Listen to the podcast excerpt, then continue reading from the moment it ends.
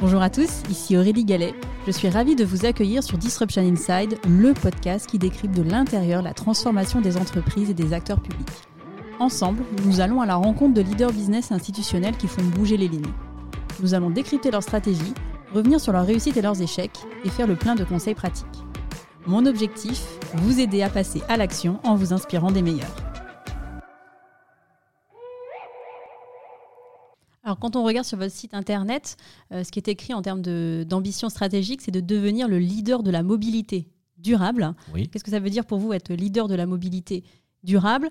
Euh, Comment est-ce que ça se matérialise et un peu quels sont les piliers de votre stratégie? Je dirais, si, on regarde euh, encore quelques années en arrière, moi, quand je suis rentré dans le groupe, l'ambition, l'ambition du groupe, c'était d'être le constructeur numéro un au monde. Et comment on mesurait tout ça? Bah, Finalement, on le mesurait en production de véhicules. À l'époque, il fallait, euh, je me rappelle, l'ambition c'était de passer les 10 millions de voitures par an. Et puis après, il y avait une espèce de, compétition où euh, chaque année, est-ce qu'on était devant Toyota? Tiens, Renault, Nissan, est-ce que c'est un groupe ou pas? Et ainsi de suite. Tout ça, on voit bien que maintenant, finalement, c'est euh, relativement secondaire. On a des ambitions qui sont beaucoup plus fortes, qui sont cohérentes avec notre engagement Paris 2050. Donc, oui, bien évidemment qu'on veut être un groupe qui continue à, offrir de, la mobilité avec des véhicules mais on veut une mobilité qui devienne décarbonée. Donc euh, ça, veut dire qu'il faut aussi qu'on ait une volonté forte de réduire notre empreinte sur, euh, sur le monde en termes d'émissions de, CO2, de recyclage, de différents, de différents éléments, sur la production des véhicules avec des usines qui sont neutres, l'électrification qui prend un poids considérable chez nous. Je rappelle qu'en euh, en, 2015, quand on a lancé ces, ces, actions, on n'avait encore pratiquement aucun produit dans notre, dans notre gamme. D'ici 2030, euh, on aura 50 produits purement électriques. On va atteindre des, euh, mix de véhicules électriques. Volkswagen, la marque Volkswagen l'a annoncé. En 2033, en Europe, 100% de nos véhicules électrifiés.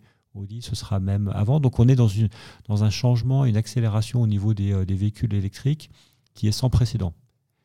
Et ça se fait, quand on parle de 2030, on a l'impression que c'est assez loin, mais pour nous, c'est très très rapide. C'est 7 euh, ans, euh, c'est finalement un cycle, euh, un cycle produit.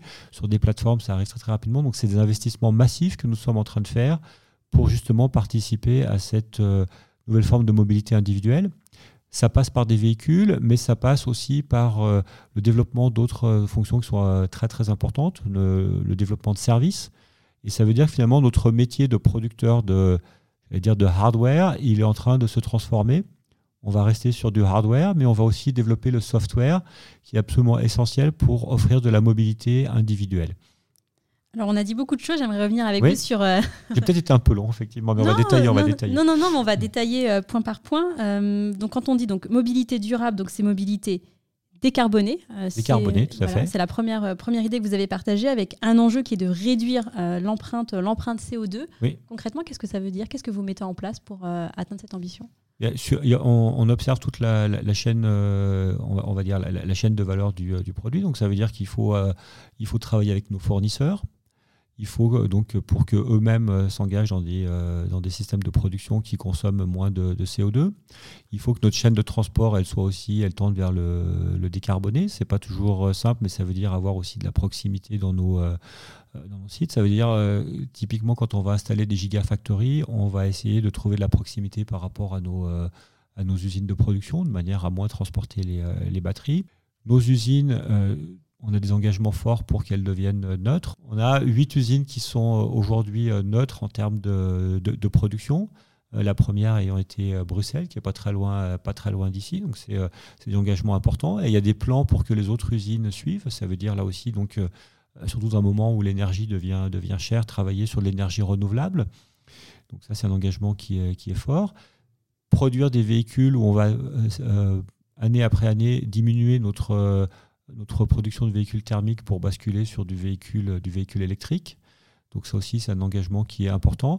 Et puis après, il faut qu'on travaille sur le recyclage de nos, de nos produits, recycler des batteries.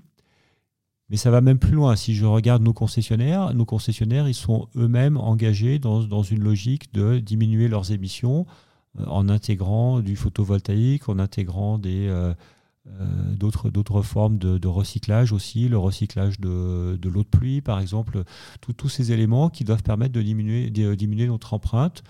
Et puis il faut aussi être capable de proposer de l'énergie renouvelable aux personnes qui vont rouler en véhicule électrique. Et là aussi, c'est un engagement que nous avons déjà mis en place dans plusieurs pays. On est en train de travailler sur la même chose en France.